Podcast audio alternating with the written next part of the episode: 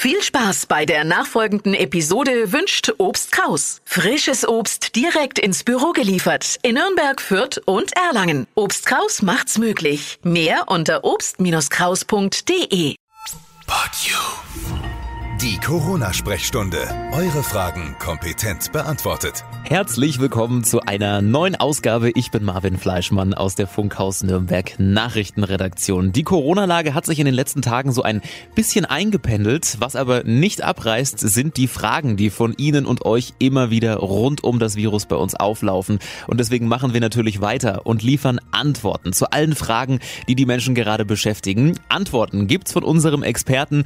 Das ist Herr Professor Dr. Joachim Ficker, der Chef der Lungenklinik am Klinikum Nürnberg, immer hier im Podcast live zugeschaltet. Hallo, Herr Ficker. Hallo, schönen guten Tag. Die erste Frage, die uns erreicht hat von einer Hörerin. Sie schreibt, was halten Sie denn davon, dass Österreich ab Mitte Juni seine Maskenpflicht abschaffen will? Die Bedeckung soll dann nur noch in Ausnahmen, zum Beispiel ÖPNV oder Friseur, nötig sein. Ist das denn auch ein Weg für uns in Bayern oder ist es dafür vielleicht noch zu früh? Also das klingt schon mutig, wenn man da hört, dass man in den Schulen keine Masken mehr hat, im Handel nicht mehr, in den Gaststätten nicht mehr, auch sonst in touristischen Einrichtungen nicht mehr, sondern nur noch, wie Sie sagen, zum Beispiel beim Friseur oder im Gesundheitswesen. Auf der anderen Seite hatten die tatsächlich nur noch so knapp 30 äh, Neuinfektionen pro Tag bei insgesamt 9 Millionen Einwohnern. Das ist schon wirklich wenig. Und wenn man das in Relation setzt, dann meint man schon, dass es irgendwie keinen Sinn macht, dass wirklich jetzt die gesamte Bevölkerung noch immer und überall Masken und so weiter. Da habe ich ein gewisses Verständnis dafür. Das ist ein Schritt in die richtige Richtung. Und ich glaube, es ist ja auch in Österreich so, dass man die Ausbrüche jetzt ganz anders beobachtet, als es früher überhaupt möglich war. Und da ist so ein gewisser Rettungsschirm dabei. Das heißt, wenn man merkt, dass irgendwo wieder was hochkommt, dann kann man ja gegensteuern. Wie weit man das jetzt auf Bayern übertragen kann, das ist Geschmackssache. Es ist überhaupt jetzt nicht eine Lungenarztentscheidung, sondern eine politische Entscheidung und da muss man viele Interessen abwägen. Wir haben in Deutschland noch mehr Fälle. Wir haben in Deutschland ungefähr 500 pro Tag. Das sind auf die 80 Millionen Einwohner gerechnet so grob doppelt so viele wie Österreich, aber wir kommen ja auch runter. Und ich kann mir gut vorstellen, dass wir im Laufe des Sommers auch weitere Lockerungen in Deutschland haben werden. Mhm. Dann gehen wir gleich mal ein Stückchen weiter nach Italien. Ganz aktuelle Frage dazu. Italien hat seine Grenzen für Urlauber unter anderem aus den anderen 26 EU-Ländern wieder aufgemacht. Heißt, ein Urlaub am Gardasee ist jetzt zum Beispiel wieder möglich. Da hat uns eine Frage erreicht. Eine Hörerin will wissen, ob es denn jetzt zum Beispiel gefährlicher ist, dann an den Gardasee zu fahren, als beispielsweise an den Bodensee, weil ja Italien so ein Hochrisikogebiet oder eine Region war, in der das Coronavirus sehr stark gewütet hat hat. Ist es deswegen jetzt noch gefährlicher, gerade dorthin zu fahren? Es ist schon richtig. Ganz am Anfang war gerade im Norden von Italien wirklich sehr viel los. Da war eine extreme ähm, Pandemieaktivität, wie wir sagen. Aber das ist ja vorbei und die Fälle sind weit runtergegangen.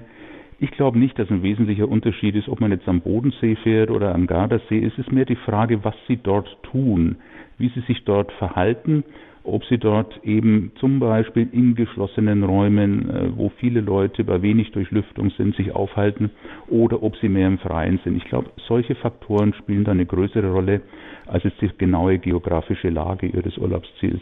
Mhm. Also in jedem Fall gilt wahrscheinlich immer vorsichtig sein, Abstand halten, Hygieneregeln einhalten. Genau, so ist es immer überlegen, wie kann ich selber mich jetzt aktuell schützen? Mache ich das lieber innen oder außen? Natürlich lieber außen. Wasche ich mir die Hände? Ist es ein geschlossener Raum, wo viele Leute sind? Es kann ja auch mal, was weiß ich, eine Gondel sein, wo man Berg hochfährt. Ja. Vielleicht doch lieber zu Fuß hochlaufen. Ja. Gut, wir machen einen Sprung zum Thema Impfstoff. Hier hat uns ein Hörer geschrieben, alle hoffen ja darauf, dass schnell ein solcher Impfstoff gefunden wird. Ist damit wirklich die Gefahr dann gebannt? Vermutlich wird ja nicht gleich die ganze Welt super schnell die Impfung bekommen können und vielleicht wird sie auch sehr teuer, weil sie ja so wichtig ist. Wie schätzen Sie denn diese Lage als Mediziner ein? Es ist tatsächlich faszinierend, wie schnell im Augenblick die Impfstoffentwicklung vorankommt. Wir haben jetzt gerade die letzten Wochen Daten schon von Phase 1 Studien am Menschen gesehen. Es gibt eine Studie aus China, es gibt eine Studie aus den USA, ähm, die wirklich erfolgversprechend sind. Und es sind ungefähr 150 Impfprojekte unterwegs und auch die WHO sagt, so in 11 bis 17 Monaten, wie genau die das ausrechnen, weiß keiner, mhm. da werden wir einen Impfstoff wahrscheinlich haben. Und dann ist aber genau so, wie Sie auch sagen, es braucht dann eine ganze Weile, bis der Impfstoff auch produziert wird. Aber auch da muss man sagen, das sind heutzutage ganz andere Impfstoffarten, die ganz anders produziert werden können. In früheren Zeiten wurden Impfstoffe zum Beispiel auf Hühnereiern gezüchtet. Das hat ewig gedauert. Das ging einfach nicht schnell. Heutzutage werden die gentechnisch hergestellt und es gibt jetzt auch Verbünde aus mehreren Pharmafirmen, wo zum Beispiel die eine Pharmafirma sagt, ich mache selber gar keinen Impfstoff, aber ich habe Produktionskapazität und ich stelle die zur Verfügung für einen Impfstoff, den eine andere Firma entwickelt hat. Da gibt es wirklich auch tolle Projekte, das wird international gut koordiniert, da spielt die WHO eine sehr, sehr gute Rolle, auch wenn viele auf die WHO schimpfen, das ist einfach Quatsch. Und es werden auch sehr viel Spendenprojekte, also milliardenweise wird Geld weltweit angesammelt, um dann einen Impfstoff so zu produzieren, dass auch zum Beispiel in Entwicklungsländern, wo keiner Geld für den Impfstoff hat, dann auch einen Impfstoff zur Verfügung zu stellen. Und ich glaube, es kommt ein letztes dazu. Es muss ja nicht gleich jeder auf einen Schlag geimpft sein. Schon sobald das Impfen losgeht irgendwo, ist es ja so, dass das Virus immer wieder auf einen Geimpften trifft und dann einfach nicht mehr weiter verbreitet werden kann, weil der eben nicht krank wird und dann keinen mehr anstecken kann. Also schon sobald das Impfen losgeht, wird das Ganze nach unten gehen. Also da bin ich insgesamt sehr positiv gestimmt, dass wir vielleicht Ende nächsten Jahres da Frieden reinkriegen in das Thema. Okay, und was die finanzielle Lage anbetrifft, wie könnte sowas ablaufen? Sehen Sie da keine Gefahr, dass die Pharmafirmen dann damit kräftig Geld machen wollen und dass möglicherweise, einfach mal so spekuliert, dieser Impfstoff sehr teuer ist, die Kassen ihn vielleicht äh, nicht komplett bezahlen und äh, somit dann wieder dieses finanzielle Problem in den Vordergrund rückt? Oder ist das eher unwahrscheinlich in so einer Situation, wie wir sie jetzt gerade haben? Ich glaube, da wird es ein breites Spektrum geben. Wenn man jetzt sieht, die letzten neuen Daten waren von Moderna, eine Firma in den USA, da ist der Kurs gleich wieder durch die Decke gegangen. Das sind auch manche Aspekte, die so ein bisschen nach Korruption riechen. Diese Dinge wird es geben, da habe ich überhaupt keinen Zweifel. Äh, ich glaube, in Deutschland wird es eine Kassenleistung sein. Das heißt, jemand hier in Deutschland wird keine großen Sorgen haben müssen. Er wird von seiner Krankenkasse den Impfstoff kriegen.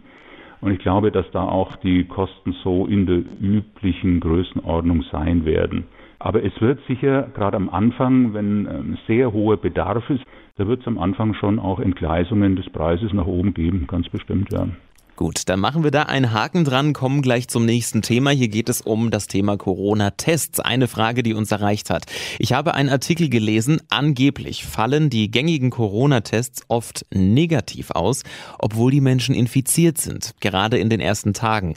Wie verlässlich ist denn dann ein negativer Test überhaupt, den man bei Verdacht in einem Testdrive oder vom Arzt bekommen hat? Es gibt ja verschiedene Tests.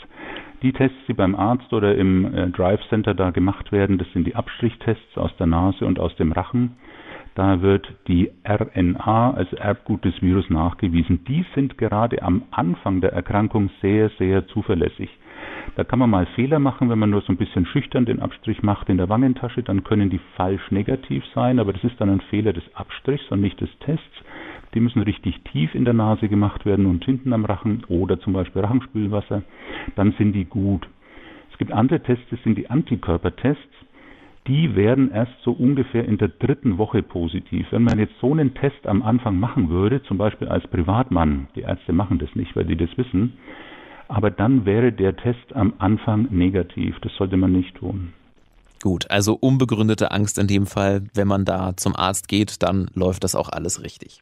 Die Tests beim Arzt und im Drive Center und so weiter, Gesundheitsamt, die sind alle top. Dann kommen wir zu ein paar optimistischen Tönen, die in den letzten Tagen auch zu hören waren. Eine Hörerin schreibt uns, viele Virologen waren sich ja letztens erst recht einig, dass wir eine zweite Welle vermeiden können. Warum denn auf einmal? Am Anfang waren sich ja eigentlich alle recht sicher, dass es im Herbst weitergeht. Woher kommt jetzt dieser Optimismus? Und können Sie den als Lungenarzt auch teilen? Ja, den kann ich schon so ein Stück weit teilen. Ich glaube, es sind mehrere Mechanismen, die da zusammenkommen. Es sind die Zahl der Infektionen, die ist insgesamt viel, viel schneller gesunken, als wir alle das am Anfang erwartet hatten. Am Anfang ging es ja exponentiell nach oben, da hatten wir wirklich alle Sorgen. Und jetzt haben wir Situationen, dass zum Beispiel Hamburg gemeldet hat, die haben tagelang keinen einzigen äh, Neuinfizierten. Und dann ist eine Situation, dass wir ganz am Anfang das Gefühl hatten, es stecken sich dauernd alle irgendwo irgendwie gegenseitig an. Und aktuell ist es ja so, dass wir nicht mehr so ganz flächendeckende Infektionsketten haben, sondern mehr einzelne Ausbrüche. Also denken Sie zum Beispiel, in Göttingen war ja jetzt diese Geschichte, da waren so ein paar Familienfeiern und dann ist es aber gelungen, ja, und das hat sich ja auch erst etabliert, das jetzt wieder einzuzingeln. Man hat dann geschaut, wo sind die Kinder von diesen Familien in der Schule, hat diese Schulen dann leider zumachen müssen und so weiter, viele Leute in Quarantäne. Aber man hat jetzt ganz andere Mechanismen, solche Ausbrüche dann lokal wieder einzufangen. Und von daher glaube ich insgesamt, ähm, sind wir viel, viel besser vorbereitet, als das ganz am Anfang war. Und das Niveau ist weiter runtergekommen. Von daher glaube ich selber auch nicht an eine große zweite Welle. Ich persönlich glaube, dass wir immer wieder Ausbrüche haben. Ich glaube auch, dass wir zum Herbst hin dann einfach mehr und vielleicht sogar heftigere Ausbrüche haben. Aber ich glaube und ich hoffe, dass wir keine richtig große zweite Welle mehr kriegen. Mhm. Das heißt, sehr ein sehr gutes oder nützliches Tool war es dann wahrscheinlich äh, auch Großveranstaltungen zu verbieten, oder? Genau, wir haben ja insgesamt verstanden, dass vor allem Massenansammlungen in irgendeiner Weise so das richtig äh, hohe Risiko sind. Spricht dann von Super Spreading Events, also mhm. Ereignisse, bei denen eine super Ausbreitung stattfindet. Das war auch in Korea damals ganz am Anfang eine einzige religiöse Veranstaltung mit paar tausend Leuten, wo das dann plötzlich übers Land ging. Und so ist es auch in Deutschland immer wieder. Da gibt es mal Großhochzeiten oder andere Familienfeiern oder es gibt irgendwelche Clubs oder irgendwelche äh, Vereine, die irgendwas zusammen tun und dann sind es plötzlich ein paar Dutzend Infizierte. Das haben wir gelernt, aber jetzt hat auch vor allem das Gesundheitsamt ja ganz andere Strukturen als am Anfang und kann das jetzt alles wieder einfangen. Was dann natürlich schade ist, dann sind so Dinge wie in Göttingen, wenn sich dann Leute ähm, dem Ganzen entziehen wollen, sich nicht an Ausgangsbeschränkungen und an Quarantäne halten, dann funktioniert die Sache nicht mehr. Gut, dann möchte ich mit Ihnen auf das Thema Bücher einmal kurz zu sprechen kommen. Sicherlich auch spannend für viele Schüler und Studenten. Hier hat uns jemand geschrieben, ich liebe es, mir Bücher auszuleihen. Besteht denn die Gefahr, mich über ein Buch aus der Bibliothek, was ja viele Menschen unter Umständen in der Hand hatten, mich mit dem Coronavirus anzustecken? Könnte Jan ja eben auch für Studenten und Schüler gefährlich sein? Oder sollte man jetzt in diesen Tagen vielleicht besser, wenn möglich, auf ein E-Book setzen? Wir haben ja insgesamt drei Infektionswege, über die wir immer wieder gesprochen haben. Das eine ist die Tröpfcheninfektion, das andere ist diese Aerosolwolke und das dritte ist die sogenannte Schmierinfektion oder Kontaktinfektion. Und bei den Büchern geht es jetzt um die Kontaktinfektion. Das heißt, die Idee, es könnte Virus an dem Buch an der Oberfläche dran sein und wenn ich da hinfasse, dann habe ich es am Finger und wenn ich dann irgendwie den Finger ins Gesicht bringe, dann habe ich es letztlich in den Atemwegen. Ähm, an Oberflächen wissen wir, kann das Virus eine Weile hängen, kann vielleicht ein paar Stunden unter ungünstigen Fällen mal hängen, aber nicht sehr lange. Und also sicher nicht über Nacht und auch sicher nicht, äh, wenn das wirklich ganz trocken ist. Also lange Rede, kurzer Sinn, ein Buch ist kein hohes Risiko. Ich würde sagen, jetzt mal so ganz frech, äh, der Weg in die Bibliothek und wieder zurück ist mindestens genauso riskant wie das Buch selbst. Mhm. Ähm, holen Sie sich ruhig das Buch, waschen Sie sich, wenn Sie zu Hause sind, wieder die Finger. Ähm, man kann prinzipiell überlegen, auf E-Books zu wechseln. Die sind möglicherweise ökologisch ein bisschen nachhaltiger und man muss gar nicht mehr aus dem Haus. Aber nicht wegen Corona.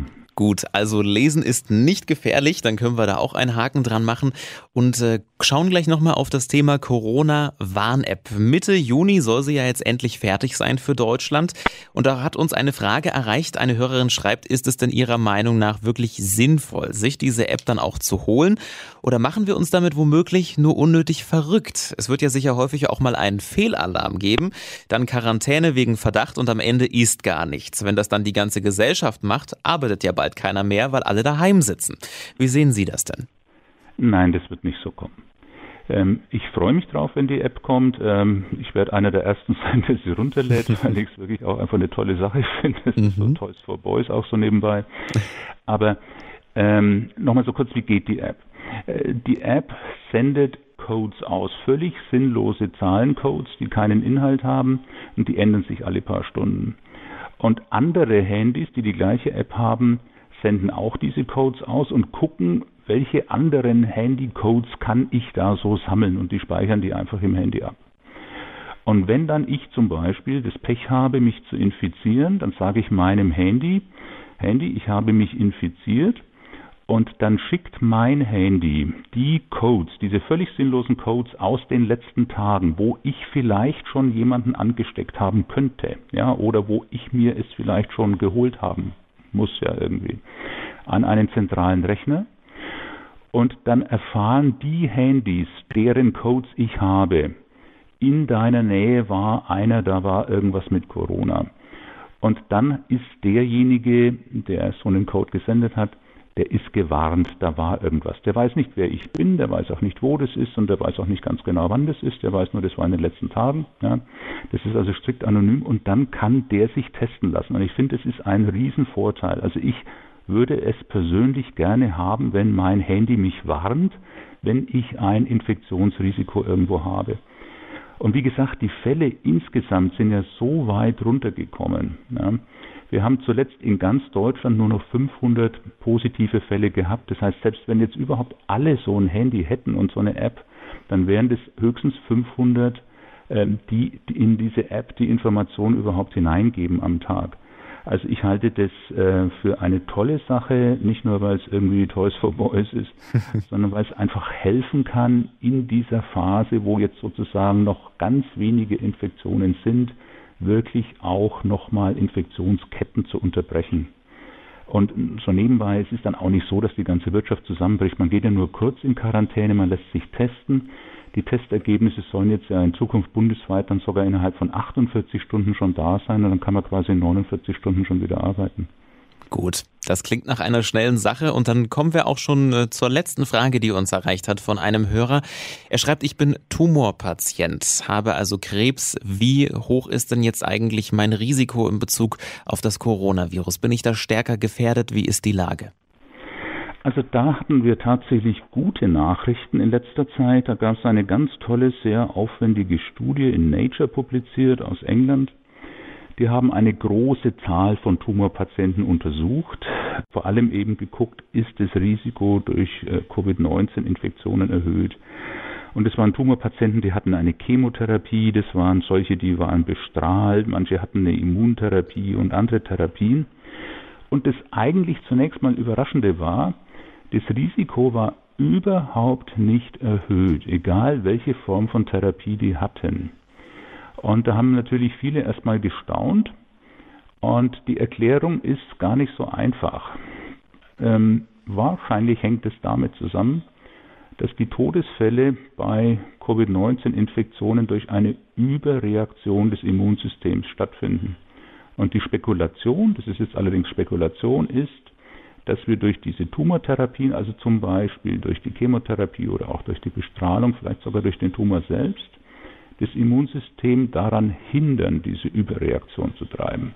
Also lange Rede, kurzer Sinn. Tumorpatienten, so schlimm es ist, dass sie einen Tumor haben, brauchen sich jetzt nicht noch zusätzlich Sorgen machen wegen Corona. Es bleibt das Risiko Alter, also steigendes Alter, 60, 70, 80 geht das Ganze wirklich steil nach oben mit dem Risiko. Es bleibt Gewicht als Risiko. Es bleibt männliches Geschlecht. Also es ist tatsächlich besser, eine Frau zu sein, wenn es ums Corona-Risiko geht und es bleiben sonst die schweren Begleiterkrankungen, aber Krebs, und das ist so eine gute Nachricht aus der letzten Woche, Krebs und vor allem auch die Krebstherapie erhöht nicht das Risiko, an einer Corona-Infektion zu versterben. Sagt Professor Dr. Joachim Ficker, der Chef der Lungenklinik am Klinikum Nürnberg. Dann haben wir da ein schönes positives Ende. Vielen Dank dafür. Sehr gerne. Und damit sind wir auch schon am Ende dieser Ausgabe angekommen. Redaktionsschluss für diese Folge war am 3. Juni 2020 um 10 Uhr. Wegen der aktuellen Corona-Lage hören wir uns ab sofort immer 14-tägig. Die nächste Ausgabe gibt es dann also in zwei Wochen. Fragen nehmen wir natürlich gerne wieder und zahlreich entgegen. Bis dahin bleiben Sie und ihr bitte gesund. Die Corona-Sprechstunde. Eure Fragen für die nächste Podcast-Folge jetzt an coronasprechstunde at podyou.de. Alle Podcasts jetzt auf podyou.de, deine neue Podcast-Plattform. Podyou.